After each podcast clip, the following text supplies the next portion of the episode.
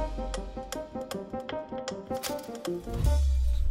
Это специальный эфир на 360. Меня зовут Екатерина Малашенко. В ближайший час мы обсудим главные события в стране и в мире. Вы можете присоединиться к нашему стриму на всех наших площадках в соцсетях. Пишите комментарии, самые интересные из них будем обсуждать здесь, в студии. Число погибших после взрыва газа в пятиэтажке в Новосибирске возросло до 13 человек по официальным данным. На данный момент завершили спасатели разбор завалов. А, из э, под обломков спасли 14 человек. А, по факту произошедшего возбуждено уголовное дело. Уже задержаны два жителя Омской области. А, за несколько дней до инцидента, до взрыва, они выполняли технические работы по обслуживанию газовых плит конкретно в этой пятиэтажке. Оба эти сотрудника являлись сотрудниками сотрудниками ООО «Межрегион Газ Сервис». Сейчас в этой компании идут проверки. Ну и 10 февраля, сегодняшний день, объявлен в Новосибирской области Днем траура. Все подробности о чрезвычайном происшествии собрали мои коллеги.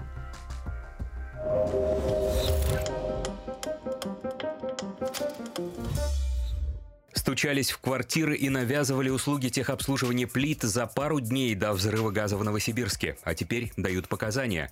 Силовики задержали 45-летнюю женщину и 25-летнего парня. Они из Омска работали без официального договора. В рухнувшем доме осматривали не менее трех квартир. Межрегион сервис вас нанял и отправил в этот дом? Ну, мы сами осматриваем территорию и работаем. Смысле, сами осматриваете. У вас, если заключен договор с Межрегионгазом, у вас должны быть акты, что нужно провести проверку. Либо это ваша инициатива была? Ну, мы осматриваем дома, говоря, заключаем договор с жильцами квартиры. А между тем число погибших при взрыве газа в Новосибирске выросло до 13, сообщили в МЧС. Аварийно-спасательные работы завершены. Людей искали круглосуточно. Почти 400 человек и 90 единиц техники не останавливались ни на минуту. Разбирали рухнувшие конструкции.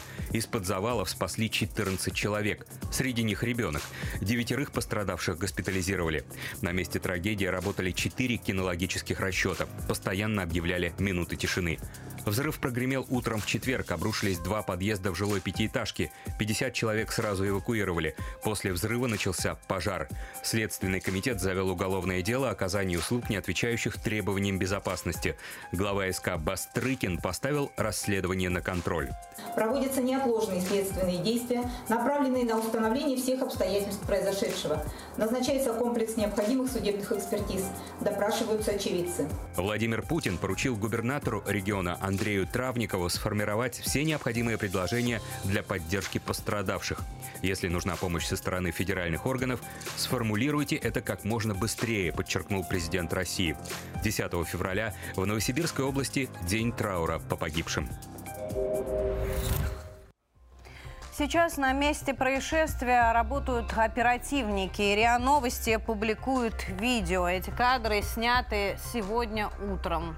Я еще раз повторю, разбор завалов завершен. Количество жертв этой трагедии выросло до 13 человек по официальным данным. Количество э, жертв э, эм, землетрясения в Турции тоже продолжает расти. К утру пятницы оно превысило 21 тысячу человек совместно с числом погибших в Сирии.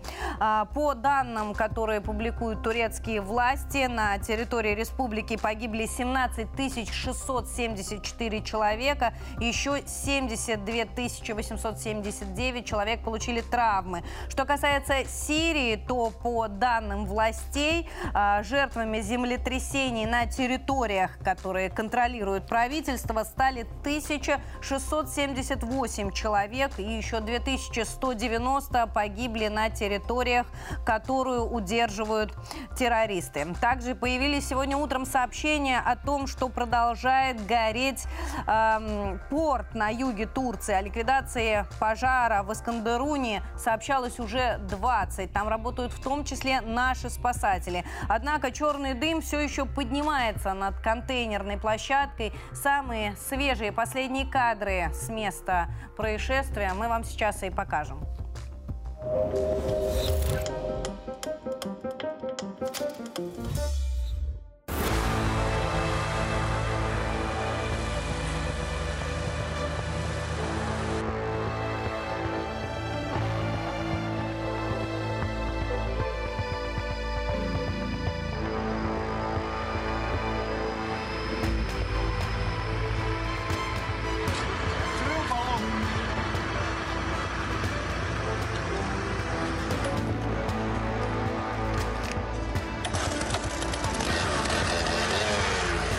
Из-за больших рисков в течение трех дней никто не рисковал туда войти. Единственное, кто это были, это российские МЧСники. За это огромное вам спасибо. Граждане, жильцы этого дома э, попросили э, выразить вам огромную благодарность за то, что вы рисковали своей жизнью и помогали э, турецкому народу.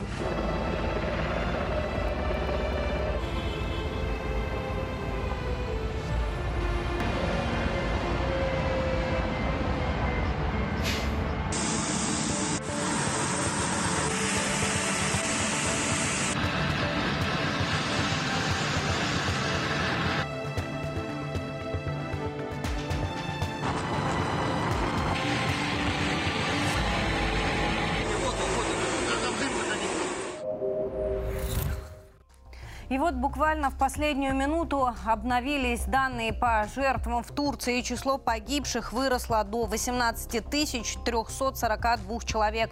Ранены больше 74 тысяч человек. А сейчас э, к информации из зоны соприкосновения на Донбассе.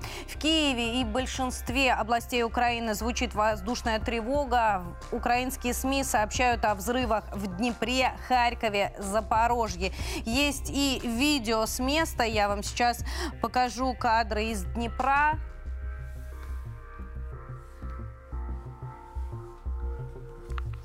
Мощный хлопок и взрыв. И это Харьков. Тоже зарево над, горо над городом. Сообщается, что ракетные удары наносятся по множеству объектов, но к информации Министерства обороны мы с вами перейдем чуть позже. Хочу э, рассказать, э, что сейчас происходит в Донецке. Город по-прежнему живет под обстрелами. Ольга Мациевская работает в столице Донецкой Народной Республики. 10 февраля, Донецк. Предыдущий день был гораздо спокойнее, чем дни ему предшествовавшие. Вот такую статистику вынужден для себя подводить, увы, каждый дончанин. Ну, такая обстановка, как по-другому. Помимо сложности всей обстановки, никто, естественно, бытовых проблем не отменял. И одна из самых острых – это, естественно, вода. Многие об этом знают, думаю. Вода в Домодончан подается раз в три дня на несколько часов. Она техническая, ржавая. А пить ее точно нельзя. Это прям опасно, я думаю. Люди вынуждены воду покупать для того, чтобы приготовить еду, для того, чтобы непосредственно пить. Последнее время вода стоила примерно 4-5 рублей за литр. И для многих семей это такой ощутимый урон бюджету. Люди жалуются. Сейчас правительство берет этот вопрос на контроль. С завтрашнего дня ультимативно вода нигде не должна превышать цену 3,5 рубля за литр. И, насколько я понимаю, а, по такой же цене розниц, розничным сетям отпускают ее заводы. То есть предлагают не зарабатывать на воде. Наверное, в военное время это хорошая все-таки идея, потому что, ну а как по-другому, без того, чтобы помочь людям, тем более в таком жизненно важном вопросе, ну просто нельзя.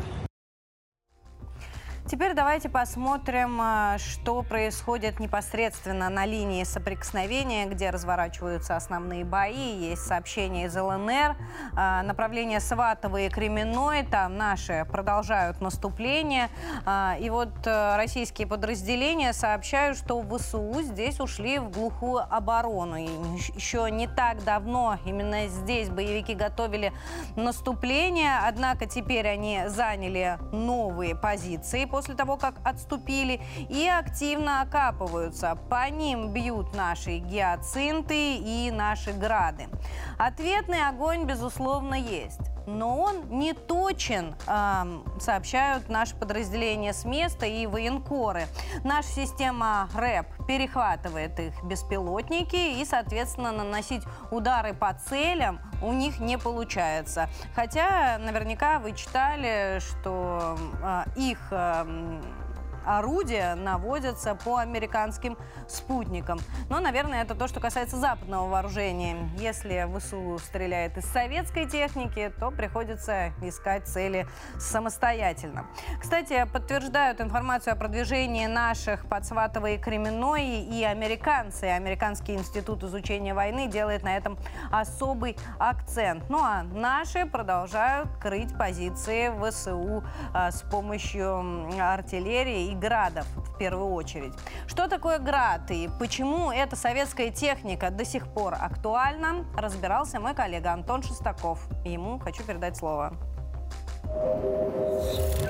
Пламенный в буквальном смысле привет от наших артиллеристов. Град, реактивные системы залпового огня стирают в пыль укрепрайоны и технику противника. Да, это далеко не новинка в нашем арсенале, но Град и сегодня наводит страх на украинских боевиков и западных наемников. Вот, посмотрите сами на этот ночной ад для ВСУ из обрушившихся на них 122 миллиметровых снарядов. Огненный Град сжигает позиции украинских солдат у Авдеевки.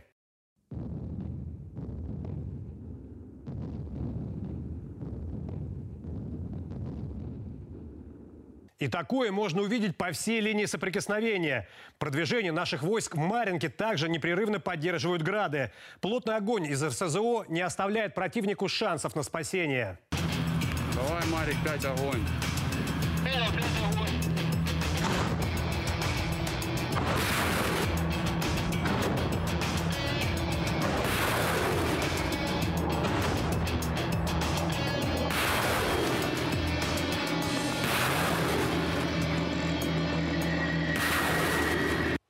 После каждой стрельбы грады быстро меняют позицию, перезаряжаются и опять наносят удар. Разведка цели и корректировка огня проводятся с помощью беспилотников, данные которых передаются артиллеристам. Мы получаем данные, э, прицелы угломеры, наводимся по этим данным, э, выставляем все, все необходимые уровни, чтобы было четко. Почему? Потому что от нас зависит э, при попадании. И в чем ваши задачи как артиллерии? Поддержка пехоты при наступательных, и, как с нашей стороны, и при отражении атак украинских войск. Град – это наследие советской эпохи. Пример классического РСЗО. 40 выстрелов в залпе, дальность стрельбы до 24 километров и площадь поражения 20 гектаров. Для сравнения, это почти в полтора раза больше, чем размер Пентагона. 40 ракет, летящих по площади в 30 футбольных полей, сбить гораздо сложнее, чем 6 летящих в одну точку из американских систем «Хаймерс». И это главный козырь наших РСЗО.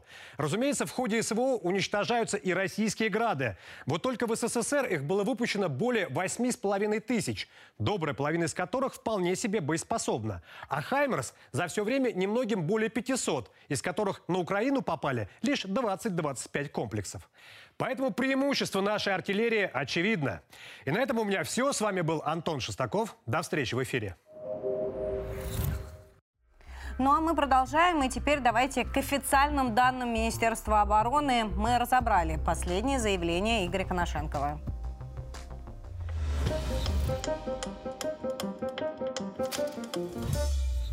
Вооруженные силы Российской Федерации продолжают проведение специальной военной операции.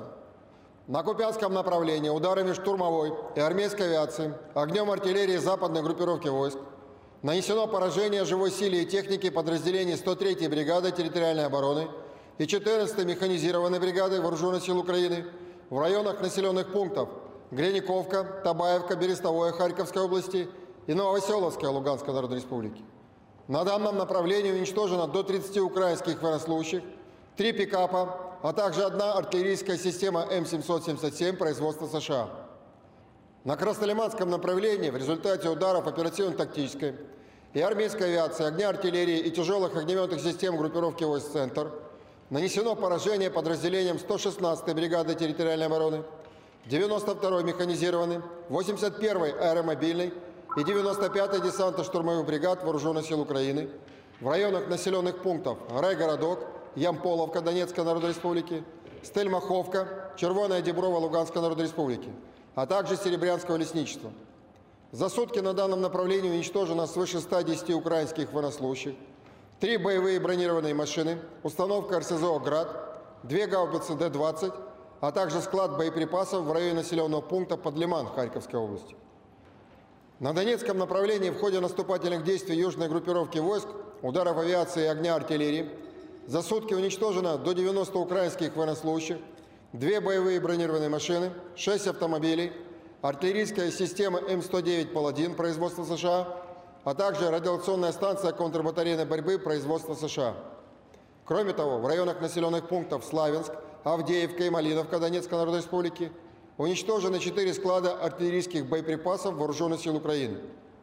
На южнодонецком направлении ударами оперативно-тактической авиации и огнем артиллерии группировки войск «Восток» нанесено поражение живой силе и техники подразделений 35-й бригады морской пехоты, 1-й танковой и 72-й механизированной бригады Вооруженных сил Украины в районах населенных пунктов Водяное и Угледар Донецкой Народной Республики.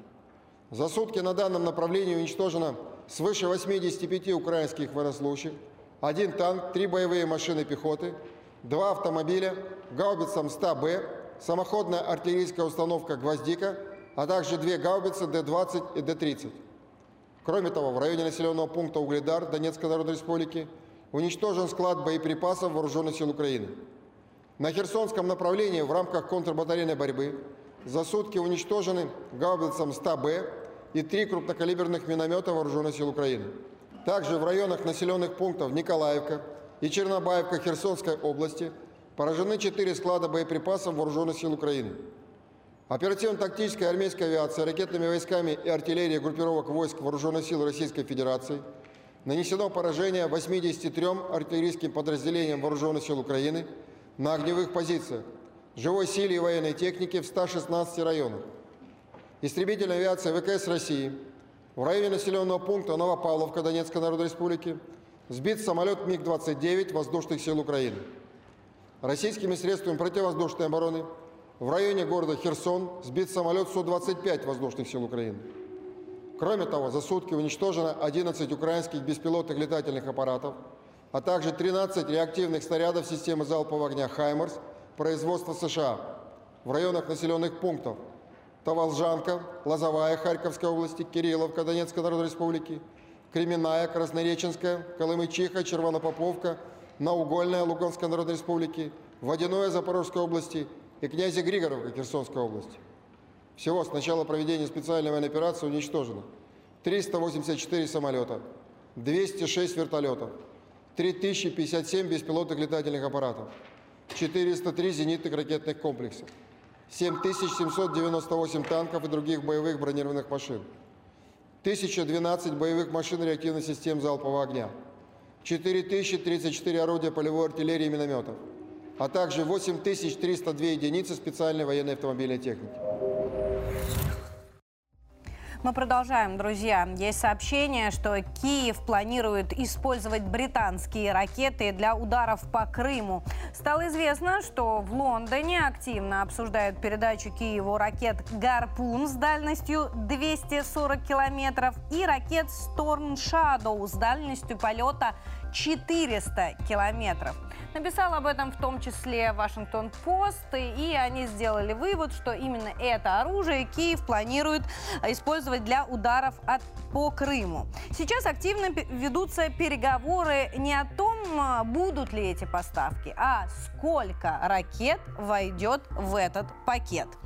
А, решится ли Зеленский на удар по Крыму, мы с вами спросим у нашего первого сегодняшнего гостя. С нами на связи Алексей Сергеевич Борзенко, заместитель главного редактора еженедельника «Литературная Россия», военный журналист. Алексей Сергеевич, здравствуйте, рада приветствовать. Доброе утро.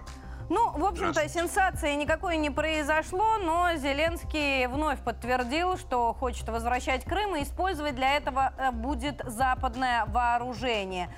Британцы готовы отдать свои ракеты для таких ударов, как вы думаете? Я думаю, что они дадут эти ракеты, потому что надо понимать, что Англия главный наш противник и враг за все последние 300 лет наших взаимоотношений. Это действительно так. А, они сейчас будут принимать любые решения, которые будут затягивать боевые действия.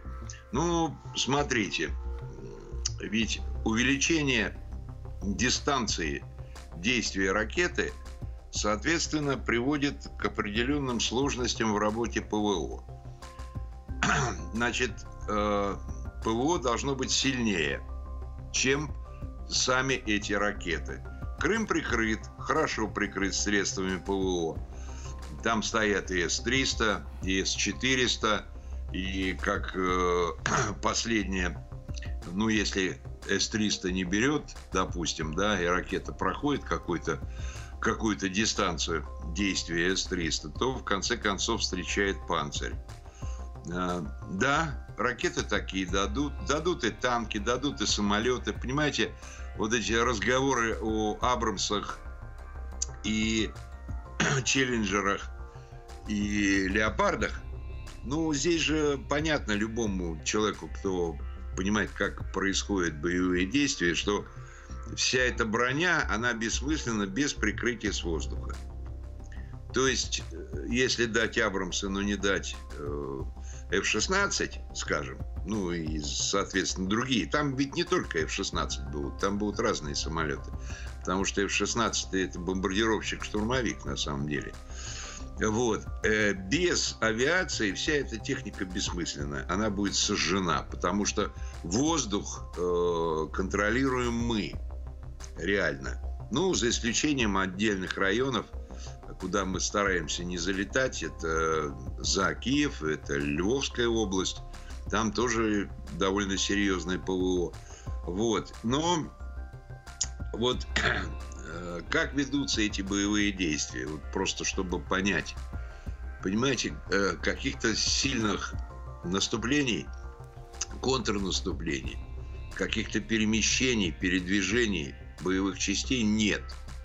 Идет позиционная артиллерийская война, где при помощи беспилотников раскрываются какие-то точки, уничтожаются. Но представьте себе э, э, вот э, саму территорию, на которой идут бои. Да? Есть городская территория, там все понятно, там довольно сложно. Там тот же самый э, Артемовск, это, в принципе, город с большим количеством пятиэтажек, частных домов. И там действительно сложно. Там работать артиллерией непросто, потому что много укрытий, где можно спрятаться. Но остальная территория сельская, это практически пустые э, степные районы, степные это поля, э, которые разрежены узкими полосками э, деревьев, специально посаженных еще в советские времена для того, чтобы не было ну, вы помните, когда разделяли поля такими полосками, чтобы не перемещался ветер, чтобы не было э, смещения грунта. Но это те, кто занимается агропромышленной деятельностью, они прекрасно знают, что это такое. Но эти полоски, они узкие, они маленькие, и с воздуха все видно, тем более сейчас, когда зеленки нет, а зеленка появится где-то в марте месяце, Почему я говорю в марте? Потому что мы должны понимать, что это все-таки южные широты, там, где идут боевые действия. И снег очень быстро сойдет. Начнется опять грязевой период, сразу выскочит зеленка, и уже изменится общая ситуация. И вот дроны, они уже как бы потеряют в некотором смысле слово свое вот стопроцентное значение, как это сейчас. Потому что с воздуха все видно. Все окопы видны. Там, и можно корректировать огонь по этим окопам, а потом просто проверять, да, живы там кто-то, остались живые или не остались. Бить, бить туда еще раз по этим же самым меткам, да, из пушек и гаубиц, или уже не бить. Ну вот я хотел бы сказать еще одну. То есть эта война, эти боевые действия, они настолько специфические. Они показали такую вещь, что в 21 веке, вот, ну, считайте, первая четверть, да, но без дронов уже никаких боевых действий не может быть. Без космической разведки, без наблюдения с, с больших дронов на больших высотах, которые корректируют. Понимаете, ведь разведка корректирует сначала космос, после космоса идут высотные дроны, потом идет, идут мелкие эти квадрики, да, вот, а потом идет информация с Земли, да, ну, это разведка работает. Вот перемещение, там перешли, вот здесь эшелон перешел. То есть на всех уровнях. Но те, технически, технически все, конечно, а, завязано, вы понимаете, это на, на новой современной технике. Спасибо вам большое. Спасибо за оценку, Алексей Сергеевич. Алексей Сергеевич Борзенко, заместитель главного редактора еженедельника «Литературная Россия», военный журналист, с нами был на связи. А я хотела бы обсудить с вами еще выступление Зеленского на Совете Европы. Сейчас покажу вам одну из э, статей как раз э, по поводу его выступления. РИА Новости дают цитату господина Зеленского. Естественно, он снова говорит об оружии. Э, благодарен всем, кто понимает, насколько сейчас Украине необходимы артиллерийские пушки, снаряды, к ним современные танки, дальнобойные ракеты, современная авиация. Э, на этом обращаю ваше внимание, потому что к моменту этой речи на Совете Европы Зеленскому уже отказали отстали в поставках самолетов. Но он продолжает об этом говорить. Мы должны усиливать динамику нашей совместной работы и быть еще мощнее, чем агрессор может мобилизовать свой потенциал. Конец цитаты э, Зеленского. А позднее глава офиса Андрей Ермак заявил, что вопрос поставок дальнобойного вооружения для Украины решен. Но напомню, официально ни о каких датах пока Великобритания не объявила объявляла. Тем временем Зеленский дает интервью очередное изданию «Шпигель» и заявляет, что он сам принял решение не выполнять Минские соглашения. И более того, сообщил об этом и Макрону, и Меркель, которая на тот момент занимала пост канцлера Германии, и даже Владимиру э, Путину. А, сам он остановил этот процесс э, якобы потому, что выполнять условия Минских соглашений стало невозможно, а необходимость э, объясняется только обменом пленных. Э, так, что касается Минских соглашений, обсудили, кстати, комментировала и Государственная Дума.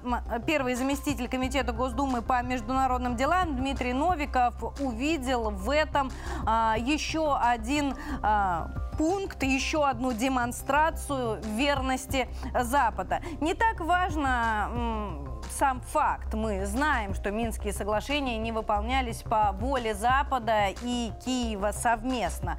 Но то, что Зеленский об этом сейчас говорит открыто, еще раз демонстрирует его преклонение перед Западом. Запад, правда, этого не оценил. Э, и турне недавнее Зеленского по городам и весям оказалось абсолютно бесполезным, потому что опять поговорили-поговорили и разошлись. Ни одна из стран Европы не взяла на себя обязательства поставки самолетов на Украину. Об этом, кстати, написал Bloomberg. Я вам сейчас покажу. А мы с вами э, прочитаем как раз э, цитату из статьи.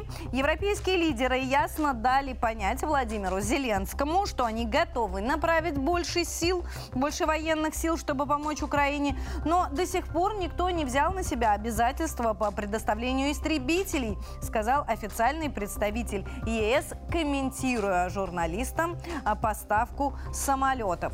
Но здесь на самом деле объяснение простое. Никто не готов идти а, на эскалацию. Например, Бельгия объясняет а, свой отказ тем, что истребители им нужны самим. Великобритания говорит, что они не будут предоставлять самолеты в ближайшее время, но возможность такую за собой оставляют.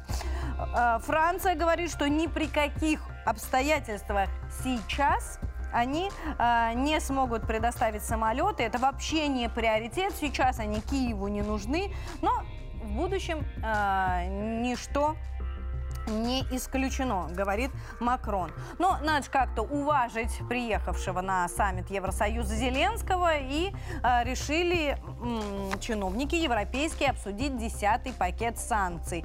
А, они уже последние два месяца его обсуждают, все не знают, что в него положить, чтобы ущерба им было меньше, чем ущерба для России. И на этот раз решили положить туда ограничения для журналистов и военных. Пока это все, что известно известно а, касательно ограничений. Если говорить про экономику, то коснется оно нескольких отраслей, составит 10 миллиардов евро по предварительным подсчетам, опять же, европейских чиновников.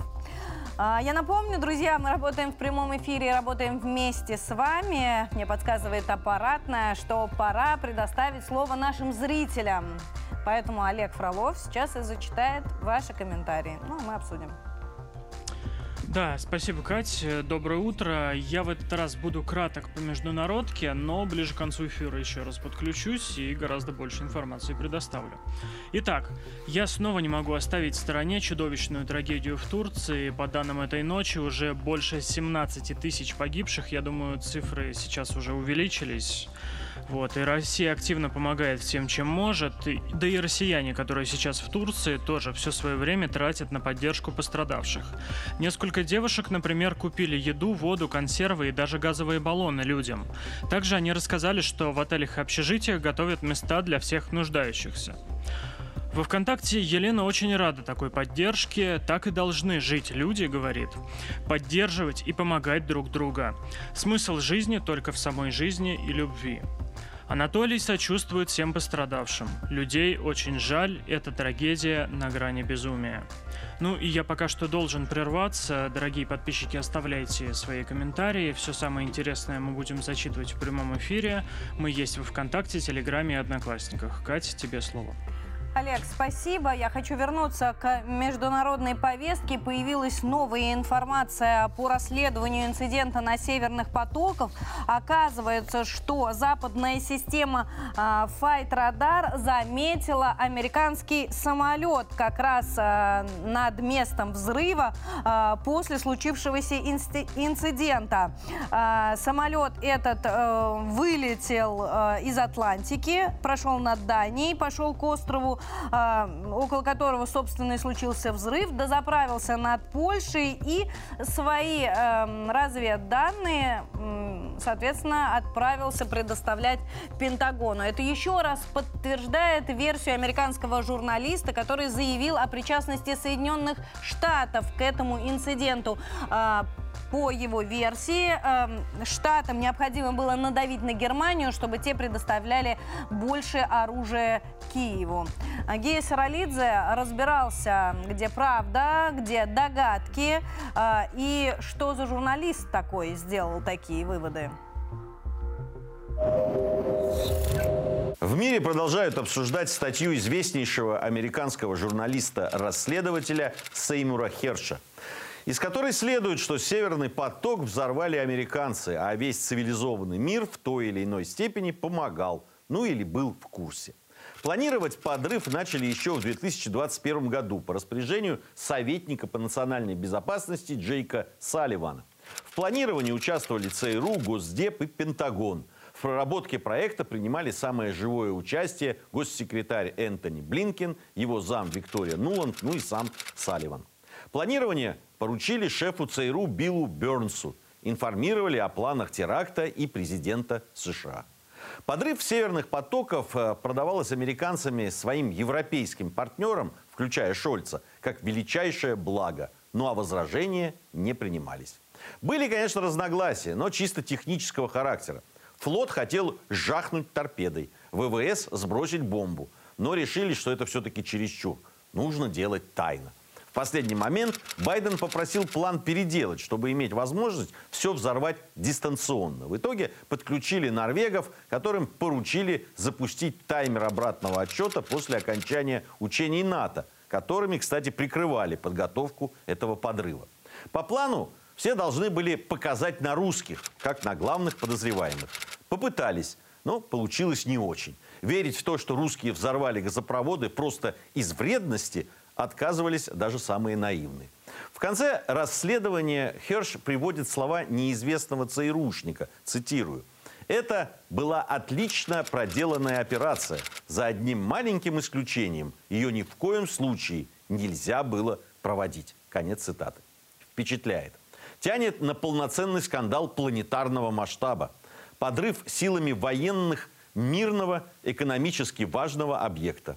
Если без политеса, акт государственного терроризма. США уже открестились, конечно же, от расследования журналиста, но вот одними предложением, что США не имеют отношения к этому подрыву, тут явно не обойдешься. Вообще-то по общепринятой практике надо бы провести расследование. Но кто кого в этом случае будет проверять?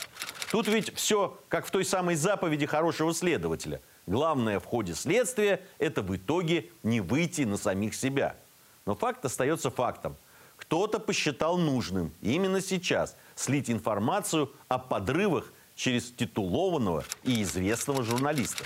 Возможно, этот кто-то страхуется, понимая, что американскую политику ждут большие перемены. Ну а сейчас давайте к экспертному мнению обратимся. С нами на связи Юрий Ильич Светов, политолог и журналист. Юрий Ильич, здравствуйте. Доброе утро, Екатерина.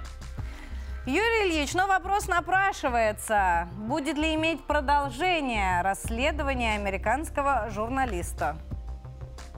Будет, будет иметь. Оно появилось, это расследование, в результате внутренних конфликтов. Моя личная точка зрения, что в Соединенных Штатах есть могущественные силы, которые не хотят чтобы в выборах 2024 года участвовали и Трамп, и Байден. И поэтому в американском совершенно духе начинают вытаскивать скелеты из чулана. Мы видели эти истории в свое время и с Картером, которому не дали избраться на второй срок, рассказав все, что было связано с неудачными операциями в Иране, и с Никсоном в свое время, с Уотергейтом и, и так далее. Поэтому сейчас Э, Байдена будут топить. Ведь не случайно совпали три события. Выступление Байдена в Конгрессе США, э, заявление его, что он готов выдвигаться, и статья Херша. Следующих шагов можно ожидать, появятся дополнительные сведения о, том, как это делалось. Вот э, в той части, что вы говорили, Екатерина, о ситуации там, я не согласен, что целью этого теракта было надавить на Германию, чтобы она поставила больше оружия Украине. Там цель была чисто практическая, экономическая. Ее цель была так прекратить поставки российского газа в Европу и занять им свое место. Занять это место американским газом, который будет продаваться намного дороже. Они эту цель реализовали. Газа российского почти нет, американский газ присутствует везде. Это я все время повторяю стандартную фразу. Ничего личного, только бизнес. Вот интересно, как э, Штаты собираются обеспечивать всю Европу своим газом? Э, дороже, э, меньше? Как Европа-то на это пойдет? Но Европа-то соглашается с этим.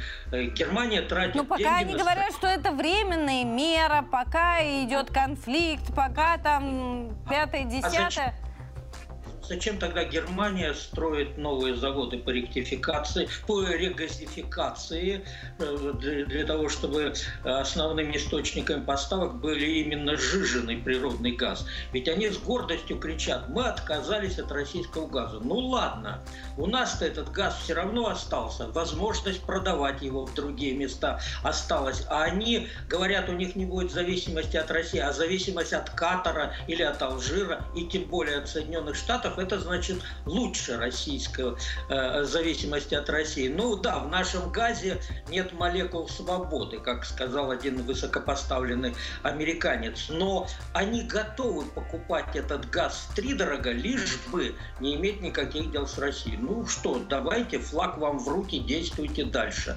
Но я убежден, никаких последствий вот по, а, а, никак, никакой ответственности американцы за, за взрыв этого газопровода не понесут. Гея правильно сказал, расследование только к самим себе может привести, поэтому задавят и загасят.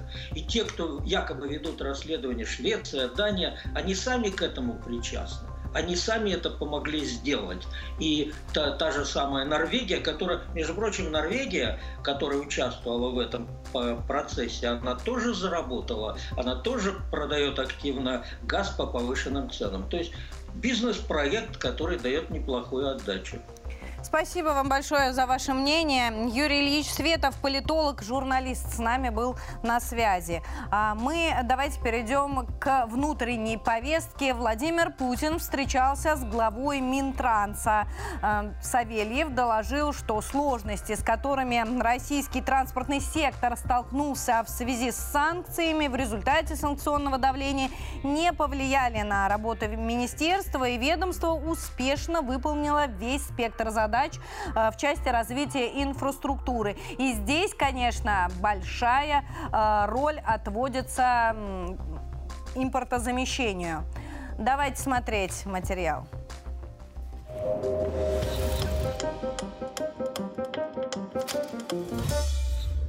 Несмотря на все препятствия, которые устроили иностранные партнеры, Российское Министерство транспорта за 2022 год все задачи выполнило. Это касается и числа пассажиров, и в части развития инфраструктуры. По словам Виталия Савельева, все благодаря увеличенному финансированию за последние годы. Большие успехи и в дорожном хозяйстве. У нас э, на сегодняшний день 1 э, миллион 566 а, тысяч километров, у нас 64,5 тысячи федеральных дорог, ну, почти миллион местных дорог, миллион километров и 503 а, тысячи региональных дорог. Ну, это колоссальный объем. Здесь вот вы слева вы на этих объектах участвовали. Вот мы с вами открывали в августе месяце, если вы помните, открыт Архангельский мост Вантовый через реку Шексну. Да, Шексну, да. Открыто движение трассы э, Москва, Нижний Новгород, Казань. Мы в этом году ее завершим. Новые подробности и по гражданской авиации. Россия на большой период обеспечена воздушными судами. В страну летает 53 авиакомпании, а из страны 14 авиакомпаний. И снова увеличенное финансирование помогло стабилизировать ситуацию, сохранить коллективы, помочь аэропортам.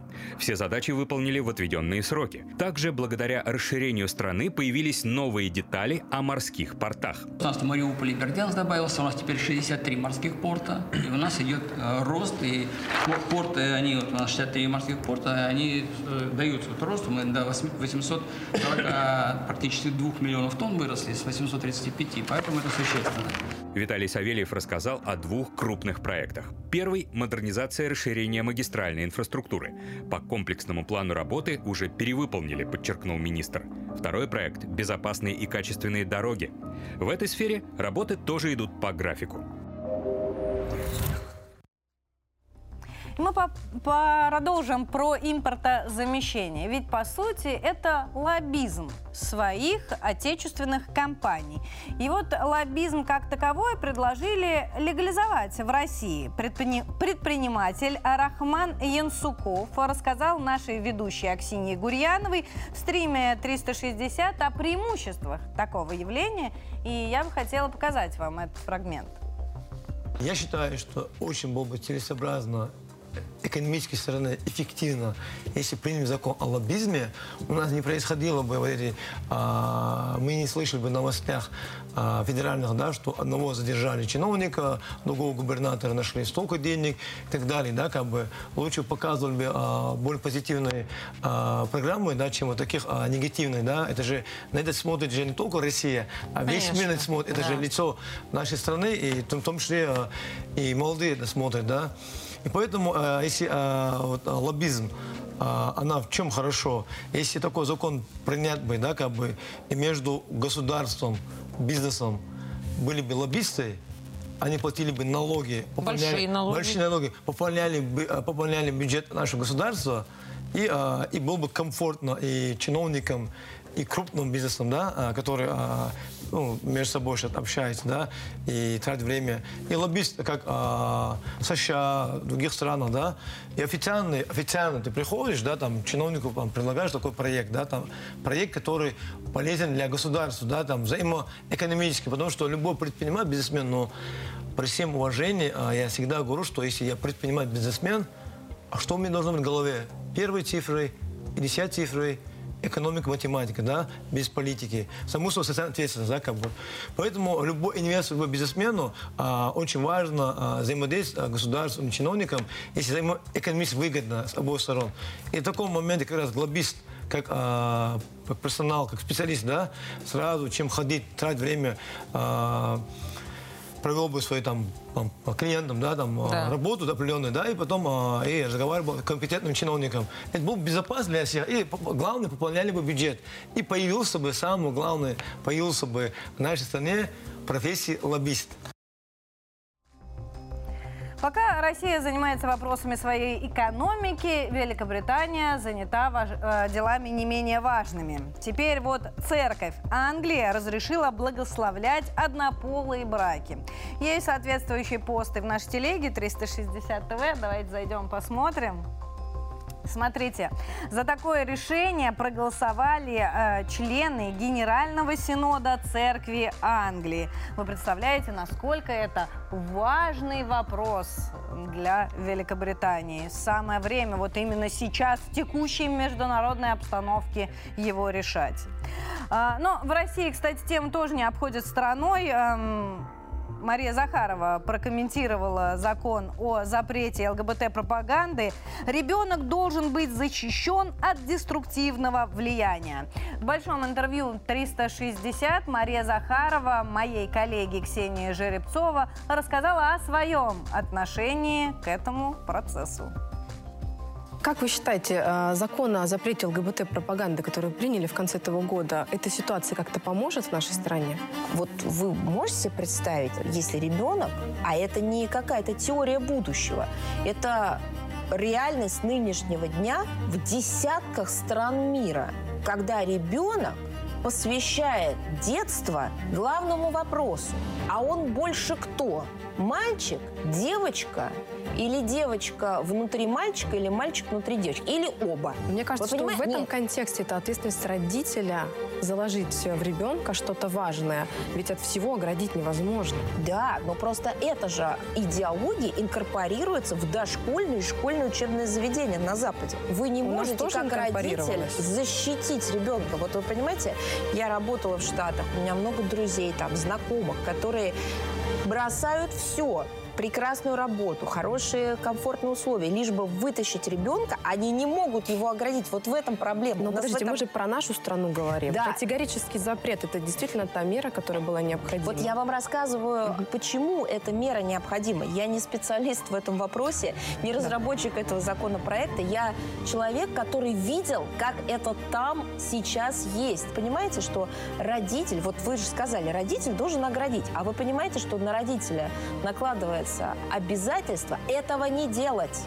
То есть, если родитель придет в школу и скажет, вот это моему ребенку не надо, и мой ребенок не будет участвовать в этих ваших парадах, или мой ребенок не будет переодеваться в одежду противоположного Но в наших же школах этого нет, у нас гимны поют. Так у нас, нет, гимны там тоже поют, и как раз там пели гимны. У нас этого нет, потому что у нас есть перегородка для того, чтобы вот эта волна не ворвалась, в том числе в дошкольные учреждения. Ну а мы продолжаем. И сейчас я слово хочу передать аппаратный. Олег Фролов с нами на связи, чтобы почитать ваши комментарии. Да, Катя, привет еще раз. Как и обещал, в этот раз я много всего расскажу. Э, и комментарии наших подписчиков, конечно же, прочитаю. И вот первая тема про Берлинский университет. Продолжение вчерашней истории, которую я зачитывал в прямом эфире расскажешь подробности нашим подписчикам? Да, зрителям? на самом деле там сегодня пришло э, такое интересное предложение жертвам домогательств. Э, их попросили подождать. Напомним всю историю. В Свободном университете Берлина разразился скандал. Сексуальный маньяк э, несколько недель домогался до студентов. Никто не мог их защитить. А когда пострадавшие решили таки обратиться в полицию, им посоветовали подождать. Э, знаешь почему? Потому что эм, тот самый маньяк, э, он э, работал в университете по найму, это мигрант, и теперь ВУЗ боится российского скандала. Э, вот к чему приводят толерантность. Так кого же все-таки нужно защищать? Или ты, если в стране мигрант, то можно быть сексуальным маньяком? Да, вот это очень хороший вопрос. И знаешь еще, что за пределами вообще моего понимания, то, что вот этого насильника его даже не отчисляют. Не увольняют, не отчисляют, ничего с ним не делают. Вот, и у нас в комментариях просто буря на этот счет. Э, Валентина в ужасе. Нормально в Берлине законы работают. Зачем там вообще полиция это нужна? Что сделали со страной? И Мария поддерживает это клиника. Хотя ясно было с самого начала, к чему все идет. Новая политика и толерантность. Ну а Владимир думает, что все дело во взятках. Я не знаю, что случилось на Западе с политиками, но это мода какая-то или же имеются компроматы. Судя по частым забастовкам и митингам, Европе надо срочно заниматься собой. Следующая тема. Путин, Си Цзиньпин, Зеленский и Ким Чен Ын снимают музыкальный клип в гараже. А самое веселое, за этим наблюдает Том Круз и спокойно жарит сосиски на гриле. Кать, как тебе такое? Смогла представить? Я вот пока ты рассказывал, представила прям всех четверых участников э, э этого мероприятия. Правда, мне больше всего оказалось, э, захотелось оказаться рядом с Томом Крузом и жарить с ним сосиски. Да, тоже э, мой я любимый думаю, актер. Я не одна такая, конечно, но все ж таки да. мечтать не вредно. Ну, а что же это на самом деле? А это такое творчество у группы Limp Bizkit. Они использовали deepfake, чтобы стать мировыми лидерами. Пели, кстати, на актуальную тему, а посыл был такой – Зачитаю. Мы не можем изменить прошлое, но можем начать творить лучшее будущее уже сегодня. Ну и к слову, Путиным был фронтмен группы Фред Дёрст, он уже давно восхищается Москвой и очень хочет получить российский паспорт. Ну, думаю, клип может как-то повлиять на это дело. Давай ну, комментариям Безусловно, его уровень популярности в нашей стране вырастет после такого клипа. Да, я абсолютно согласен. В нашей телеге, кстати, есть друзья, заходите, можете там посмотреть. Да. Итак, комментариям. Алексей вот недоволен, не оценил творчество. Посыл отличный, а реализация, ну, такое. Валентина хочет мира. Направление клипа верное. Мы живем на одной планете и, несмотря на разные религии, должны быть едины. Лора присоединяется. Мы должны беречь Землю, а не пытаться властвовать над всем. Может, людям пора объединиться? Ну а закончу я новостью про невероятное ограбление в Индии всего за 20 секунд.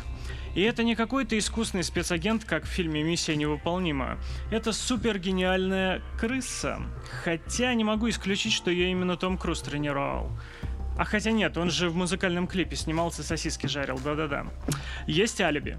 Итак, грызун проник в витрину, быстро схватил самое дорогое ожерелье и был таков. Разумеется, найти грабителя вряд ли кто-то сможет, но на всякий случай объявили в розыск. Кать, хотел бы ты себе такую... поставили, как э, розыск-то организовали? Да вот, не знаю, может быть, они просто фотографию вот э, с камеры наблюдения вывесили. Вот, сложно представить. Дисней должен зацепиться за историю и обязательно сделать мультик, который Ну, вот ты хотел бы, Кать, себе такую умную крысу? Быстро бы разбогатела. Ты знаешь, у меня живет дома кот настолько умный, что поймает любую умную крысу. Поэтому лучше пусть крыса останется жива и на свободе. А, ну то есть такая цепочка, значит, крыса что-то крадет, а кот хватает крысу, и вот у тебя уже все есть. Ну, ну прикольно, да. Пору сотрудничать с Диснеем, говорю же, продавать им сценарии. Да. А, итак, что думают наши подписчики? Егор Лебедев считает, что крыса лишь инструмент воровства. Настоящие преступники – люди далеко не глупые, так что запросто могли, э, могли такое провернуть. Ну и Мила Шульман согласна. Конечно, не иначе сам профессор Мариарти наставником был. Что ж, на этом все. Э, самые интересные комментарии, как обычно, будем зачитывать в прямом эфире. Кать, передаю тебе слово. Спасибо, Олег. А я хочу напомнить, друзья, что грядет э, очень важный, нужный праздник. День Святого Валентина на следующей неделе. Уверена, что вы уже начали готовиться, искать подарки э, и искать всякие разные способы, как удивить любимого. Наткнулась в интернете на интересное исследование. Более трети россиян считают, что мужчинам допустимо дарить цветы. Как подсказка для наших милых дам. Но я бы хотела обсудить тему подробнее с нашим экспертом Сергей Старостин, семейный психолог психотерапевтической клиники. С нами на связи. Сергей, здравствуйте. Здравствуйте. Сергей, первый вопрос. Насколько актуален сейчас для нас праздник 14 февраля, День Святого Валентина? И какие есть э, в России, по крайней мере, традиции его праздновать? Какие подарки сейчас э, влюбленные готовят друг другу? Вообще, это традиционно праздник не российский. И рассматривать его в контексте традиции, наверное, не стоит. Но стоит мы же его рассмотреть в контексте современного общества современного общества и традиция пошла такая, что влюбленным нужен праздник, да, людям нужен праздник для того, чтобы уделять друг другу внимание. У нас такого не было раньше, вот он появился, и это важно, важно, чтобы он чувствовал, чтобы любимые друг другу уделяли это внимание. Нам в рутине так этого не хватает, поэтому он очень важен. Я думаю, что нужно уделять внимание дамам, дамам, мужчинам, мужчинам, дамам, детям своим тоже. Почему нет? Это же про любовь. Дамы могут дарить мужчинам цветы или это все-таки что-то ну, необычное не для всех? Необычное Конечно, это необычно, именно поэтому могут, потому что это и будет поводом для обсуждения. Особенно если вы не знаете мужчину, посмотрите, как реагирует. В том числе, конечно, это цветы это символизм же определенный. И как подаришь, что именно подаришь, имеет значение. Женщины Но в это мужчины обычно не больше такие вкладывают. романтики, как женщины, и все наши метафоры зачастую они не считывают. Я вам как мужчина скажу, что женщины могут развивать в мужчинах эту романтику. Это ваша хорошая роль может быть, как раз для общества. И романтика – это то, что вместе делается, да, то, что поддерживается, и тогда это развивается. Если вы дарите мужчине цветы, ну, потом, конечно, если он, может быть, совсем стыдится этого и не приемлет, может, это не то, да. Но сейчас очень много мужчин сильно это понимает и любят вообще-то цветы. В моей семье принято, чтобы букетик стоял, и сейчас я вот задумался, надо обновить. Ну, скоро Уже 14 скоро февраля намекните как-нибудь э, второй половине. Сергей, я еще, знаете, что хотела спросить? По поводу интернет-знакомств. Сейчас популярность знакомств э, в сети э, растет с каждым годом. Интересно, что вот провели исследование за последний год, и сейчас выяснилось, что соотношение мужчин и женщин практически одинаковое, 52 на 49,8% соответственно, но очень изменилась, э, так скажем, сознательность представителей э, и обоих полов в интернете. Теперь люди обязательно указывают цель знакомства, там, семейные отношения, романтические поездки, путешествия, ну, что угодно, вот там э, можно написать. М, э, Я обратила внимание вот на какой факт, что за- э, чаще всего женщины в интернете м, пишут в графе «цель» официальный брак, а мужчины начали писать гражданский. Вот как вы думаете, почему? Потому что у нас понятие брака сейчас не пересмотрено в обществе, и мужчины часто сталкиваются, у меня много в терапии таких случаев, когда сталкиваются с тем, что от них много требуется в браке, невольно, даже самим обществом. И от женщин тоже, это просто другая тема, да, мы же сейчас про мужчин говорим. И У при нас с этом вами эфирного они времени просто не хватит обсудить ну, я коротко скажу, да, эту идею, она короткая. от них много требуется, они, им кажется, что они много вкладываются, мало получают. Это надо соизмерять, это надо прояснять. И тогда гражданский брак это выход, потому что, в принципе, мы можем в любой момент как бы нам проще, да, и, конечно, это плохо для, в целом для общества, но мы же рассматриваем индивида, индивид выбирает, как ему лучше, вот так, так мужчины начинают ориентироваться. Спасибо. Спасибо вам большое, Сергей, за ваш комментарий. Сергей Старостин, семейный психолог психотерапевтической клиники с нами был на связи. Ну а я вынуждена попрощаться. Любите друг друга, готовьтесь к 14 февраля. И, уважаемые мужчины, не бойтесь ответственности. А, подписывайтесь на 360 во всех наших э, соцсетях, оставляйте комментарии. В понедельник мы встретимся в 10 утра и будем оценивать главные события в стране и в мире. Хороших выходных! Thank you.